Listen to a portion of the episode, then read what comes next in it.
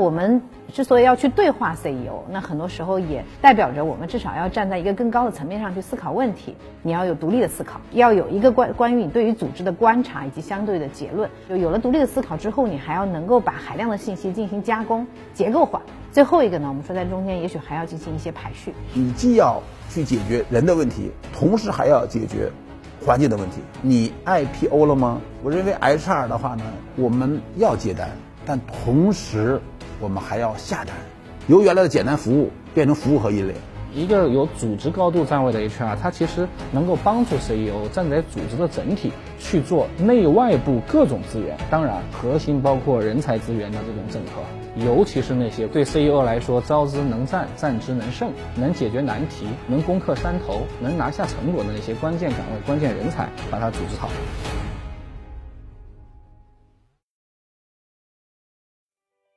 大家好，欢迎来到国内原创的人才管理对话节目《HR 进化论》。本节目由 e c Talks、北森人才管理研究院、中国人民大学商学院联合出品。我是北森人才管理研究院的周丹。这位呢是节目的特邀嘉宾，中国人民大学商学院的周宇教授。那他是非常年轻的八零后新锐专家。大家好，我是周宇，非常荣幸作为 HR 进化论的特邀嘉宾啊，和大家一起来探讨和交流。这位是本期节目的分享嘉宾，北大方正集团有限公司总裁兼 CEO 谢克海，谢总。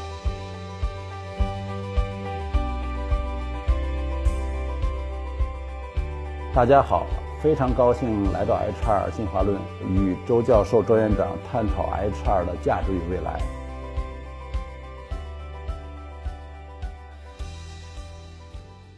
好，那我们进入今天的议题。呃，谢总、周教授，呃，因为我们这档节目的名字呢，就叫做 HR 的进化论。那我想啊，这也本身意味着，在整个的商业的进程的过程中，对我们 HR 的要求其实是越来越高的。谢总，其实有一个话题啊，可能在我们接触很多 HR 的过程中，大家都非常困扰。你看，我们现在大家都在提 HR 去扮演一个战略性的角色，但事实上，我们做出的非常多的工作，并没有得到真正的公司的高层，尤其是 CEO 的认可。那这个中间形成了一些非常尴尬的反差。那究竟他们应该做些什么，或者他们做什么才能真正的发挥出价值来？我想从您双重的角色啊，一方面您过去有非常非常多年的 HR 的实战经验，同时您现在的身份也是整个公司的总裁兼 CEO。那我想请您先分析一下，那在这中间如何造成了这样的一些反差，尤其是在这种价值层层面上的落差？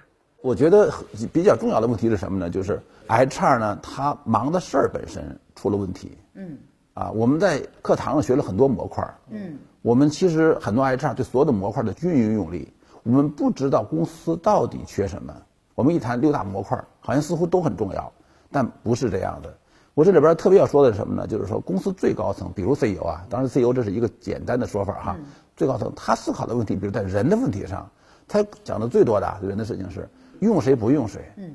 而用谁不用谁的根本前提又是什么呢？就是说你要懂得谁行谁不行啊，谁行谁不行是非常重要的一个前提。如果谁行谁不行解决不了的话，那么你很难解决谁上谁下的问题。嗯，能不能对用人的这个决策？对，在人的决策上起到一个特别重要的。当你不谈这个事儿的时候，如果你谈，就是我刚谈到的，你招聘什么渠道啊，你什么人工成本减少多少啊，合同管理啊，什么福利设计啊，这些事情不是不重要。对他来讲，认为那是你该忙的事儿，而不是我该操的心。这个所谓的我前面那个，如果说忙那些事儿、事务事儿，我管它叫爱。这爱是什么意思呢？就是叫执行 （implementation），或者我管它叫 initial stage（ 初级阶段）。关于谁上谁下，我管它叫 P，就是 people。当然的话，仅仅忙成这个，说我就是把 people 忙也不够。再接着回答你的问题啊，我认为 HR 的话呢，就是你既要去解决人的问题。同时还要解决环境的问题，环境正常不正常？最核心的指标是大家能干事儿吗？嗯，就是要解决能干事儿的问题，这个是我我认为是 HR 要去想的，包含文化的建设吗？包括文化建设，我认为环境八大包括五大方面啊。我自己的看法是：第一个，HR 的负责人你要能回答清楚这个组织的愿景、使命、价值观对吗？第二个问题，这个组织的业务组合。包括商业模式对吗？第三个问题，这个组织的治理结构、管理结构、运营体系对吗？第四个问题，这个组织的组织建设，包括队伍建设，就包括我刚才说那个 P 的事情，people 的事情，就是队伍建设对吗？第五个问题，这个组织里边的核心管理人员，他们能做事儿、想做事儿、会做事儿吗？如果这个五个问题回答的都是打勾，这个组织是我认为是一个好的组织。我管这一堆儿，我管它叫 O，就是 organization，I。P O，所以呢，我觉得我刚才谈到的是那个爱的事情的话，就是所谓的 initial stage。然后我刚才谈到的那个 P 的话，就 people。然后我刚才谈到这个五个问题呢，实际上是围绕 organization。所以呢，围绕着 I 和 P O 啊，围绕这些事情的论述，谈到就是说，如果 H R，注意啊，你要做到了 I，，我认为就叫一点零时代。嗯。如果你做到了 P，所谓队伍建设，嗯，那我认为你是二点零。嗯。如果你做到 O，就叫三点零。嗯。有时候我经常跟 HR 同行开玩笑，你 IPO 了吗？嗯嗯。所以我希望所有的 HR 同行，你要想一想，你要问问自己，尤其 HRD，你问自己，你 IPO 了吗？嗯。我换个角度说，如果站在人力资源的角度解决人力资源的问题，我认为就是在爱的阶段。爱的层面啊。对。非常的职能化、服务化，然后每天特别忙，但是价值不一定能够很好的呈现。如果你要在 P 的阶段是什么呢？你应该你是站在了组织的高度去解决队伍的问题。嗯。那这时候我管它叫 P 的时代，或者叫零二点零的时代。如果你要站在组织的高度解决组织的问题，注意我刚才组织问题谈的五个方面，而队伍只是其中一个方面。我的第四个问题里边涉及到队伍。那么如果你要是这样解决问题，你就到了人力资源三点零时代。我如果让我说的话，就回答周院长的问题，说你忙对了事儿了吗？呃，周瑜教授有没有些什么 好的补充？从我们研究的角度呢，我们也观察发现啊，也就是近几年，啊，从 HR，特别从 CHO。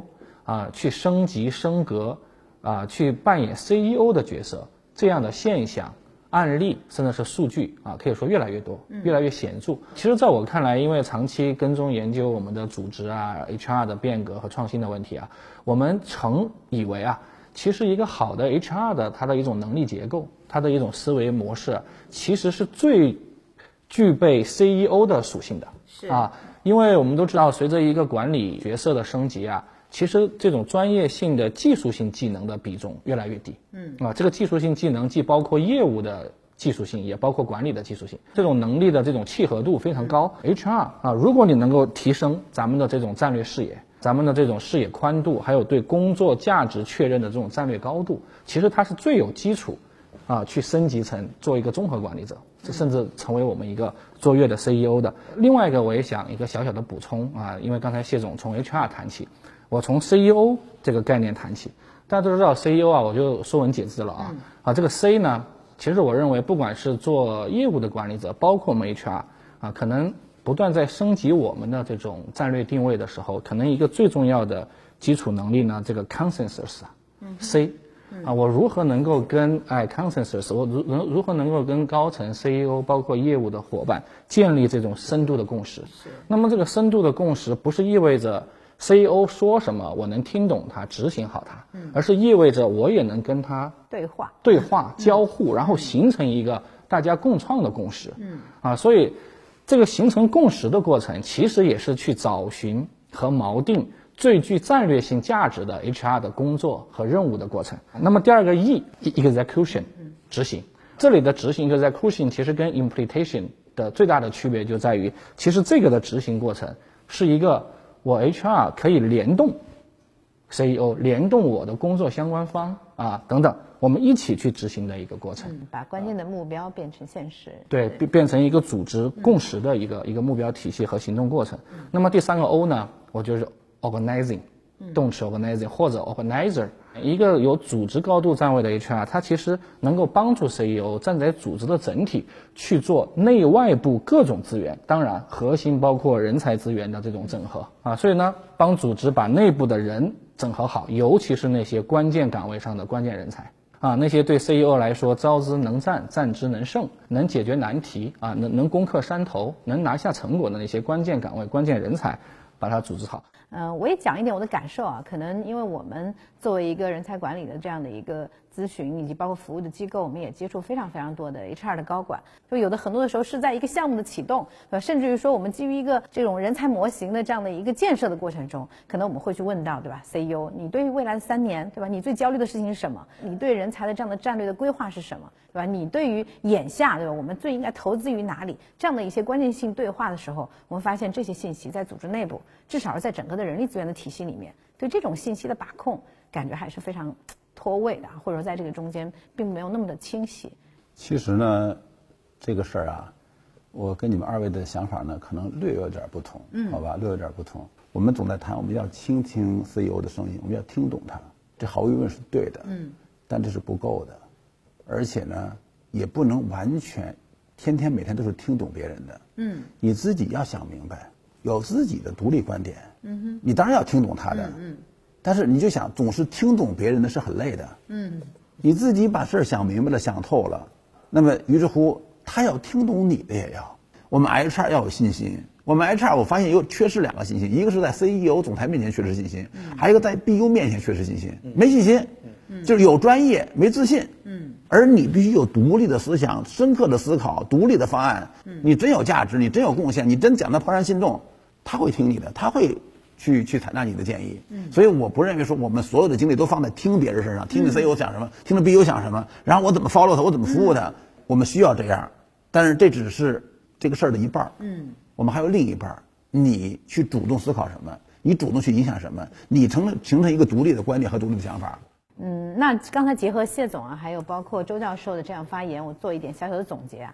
那我们之所以要去对话 CEO，那很多时候也代表着我们至少要站在一个更高的层面上去思考问题。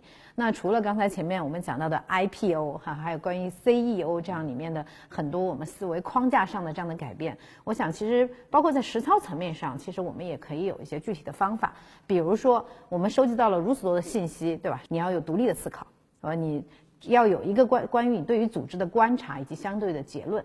那第二个呢，就有了独立的思考之后，你还要能够把海量的信息进行加工、结构化。对吧？否则的话，你会把一个很小的事情，或者说很多头绪的事情，啊，它没有办法能够在组织里面能够被 CEO 看到。看到的时候，还要尽可能的去简化。最后一个呢，我们说在中间，也许还要进行一些排序。呃，因为很多的时候，我们会发现，当我们暴露组织特别多的问题的时候，是不是所有问题都要解决？对吧？是不是所有问题都值得我们去投入平均化的精力去解决？可能还需要我们对于所有的战略性的工作，以及说我们自己对于哪一些工作是最大的轴心，同时解决了它，也许其他的问题，对吧？也能顺势解决，把中间。的关联性解决好，可能也是能够去适度解决啊。我们在这里面，呃，过分忙碌，对吧？以及价值无法体现在这个中间的一些关联。刚才我们其实谈论了我们的人力资源跟 CEO 如何去交互、同频，以及发挥我们的一些专业的影响力，对组织产生更有价值的这样的一些战略意义。那这些交互的过程中，也会带来他们都非常多的一些困扰啊。他如何使他的工作更高效？在这上面，您有有一些好的建议？这个也是一个非常值得去探讨的一件一个一个话题，非常值得探讨。我先说个现象，那么你会发现的话呢，你比如说在。HR 部门，他们通常来讲是这样哈，就是因为现在都在谈以业务为中心，嗯，啊，HR 要做好服务，啊，要服务业务，要驱动业务的成功，要驱动业务成功，提要求，对对，他就提要求，他就是打个比方让你招人，他啪给你一个指示说我要招十八个研发人员，十八个什么 sales，嗯，然后我要在哪哪个地儿开一个办事处，打个比方，你赶快招人，业务部门下单，然后呢，这个 HR 部门接单，嗯，然后呢开始处理这个这一单，嗯。就我管这段过程呢，叫 HR 接单的这么一种过程。那么我们要接单，但同时我们还要下单。嗯，下单是什么意思啊？下单什么意思？下单的流程不是这样的，下单流程是就是 HRD、HRVP 们、HR 一把手们，就是你们对公司的重大问题，特别是组织问题、队伍问题，你们进行深刻的研究。你们发现组织里边存在的瓶颈在哪儿？问题在哪儿？我说的是全组织，嗯，全组织问题。你们研究之后的话呢，你们拿出来解决方案。嗯嗯。第一步研究问题，第二步拿出方案。拿出方案之后呢，把这方案在高层，特别是最核心高层形成共识。嗯。第三步是下达任务，第四步是晒量结果。嗯。那么这个沿着这个循环来做，那么这个是呢，我认为是 HR 人要去解决的。当然要想干这件事儿，它是有条件的。最起码您得有水平，你对这组织有深刻的理解，你才可能能发现第一步，你发现问题吗？嗯，否则就你那水平你都发现不了，你水平太低，你发现不了问题。嗯，对问题的定义。对你对你对于组织的理解应该非常到位。嗯。另外还有一个事情，我觉得不要搞错是什么呢？就是我说到的接单到下单，这话是简化了，应该叫接单还要做。嗯。这要讲清楚哈，就是我我我不只是接单，不只是接单。嗯。你今后要变成既接单，嗯，为别人服务，也要下单。嗯。这两个都要做，嗯，由原来的简单服务变成服务和引领，那么这个的话，我是这是我的这个建议，所以呢，就是我想问啊，这些所有的 HR 同行，尤其 HR 一把手，你下单了吗？那我们都知道下单并不是那么容易的，或者甚至于在下单的过程中，对吧？有哪些坑，有哪些陷阱？您有看到，比如我们在下单里面有特别好的，或者是说我们有偏差的这样的一些例子，可以给我们分享一下吗？这样哈，我是去年的时候呢，我这个由于出公差啊，这个有一家企业呢和我们之间有这个业务往来，我去那出公差的时候呢，这个企业的话，他们在全集团提出来要招五百个博士，嗯，五百个博士，而且呢要求是，他要求是美国常青藤啊，然后呢要求是这个一流院校，要求国内的话，九八五都是排后的都不行，嗯，其实你比如这样的事儿，我想告诉你们。你们一定要清楚，作为业务部门，它是由于受业绩压力的影响，它要解决眼前问题。嗯。作为某个业务单元，他是没工夫想这事儿了。是。我真说了，他没有工夫想这事儿，他要把眼前订单拿了，把订单提提这个这个这个兑现了，他忙这个事儿。所以，只有站在全企企业这个组织的最高层，站在叫全集团这个层面，才可能思考这个问题。那个企业的话呢，他就把这事儿做了。嗯。五百个。于是乎，他就等于说，我看到这个问题，未来我们的这个后备的人在哪儿？我们现在他就拿出了这样的方案，然后要求各个的板块去落实。这不，这五百个人不可能都在集团本部啊，对不对？他一定是各产业集团，他的各集团啊，他是不是他他有他的板块？这样的活儿你是可以下单的。就是我就我就举这个例子。我想接谢总的这个接单和下单呢，我稍微延展成十二个字。嗯，啊，我是说怎么能够既接好单又下好单呢？那当然了，一点零可能是要能接的，就是真正人家业务的切实需求，在组织和人人上需要 HR 的专业支持，啊，这个工具支持、方法支持，还是能力资源支持的，我们能把这个单交付好。第二个，我觉得可能在会下单之前，我们 HR 和业务部门的 BU 的领导们一起达成共识，对这些单本身，啊，做好价值判断的一个过程。可能我觉得到了三点零版本呢，就是我们开始要会下单了。如果把这些真正有价值的，我们需要一起来协同的任务要做好，我 HR 做什么？同样，咱们 BU 你应该做什么？我们一起来下这个单。最后呢，当然就是共同来做单，嗯，啊，共做单。所以能接单、善变单、会下单，然后共做单啊。我基于谢总的这个逻辑啊，把它延展成这个四个步骤，十二个字啊，可能能够对我们这个，让我们 HR 的角色啊啊，在跟业务的交互当中。啊，在这种积极性和主动性啊，还有这种专业度上呢，啊，可能能够提升我们的这个互动的效果。好，那今天谢谢谢总还有周教授的我们的分享，我们的观点非常非常的有冲击力。那我们在这期的节目里面跟大家一起分享了 HR 如何站在 CEO 的视角去看待自己工作，以及如何和业务部门更好的去协同。那我想在这个过程中也给了我们非常多的一些启发。那在节目的下期呢，谢总和周教授还会为我们带来如何从宏观到具体，如何从外部到内部给我们人力资源的更多更具体的更建设性的意见。那我们下期节目见。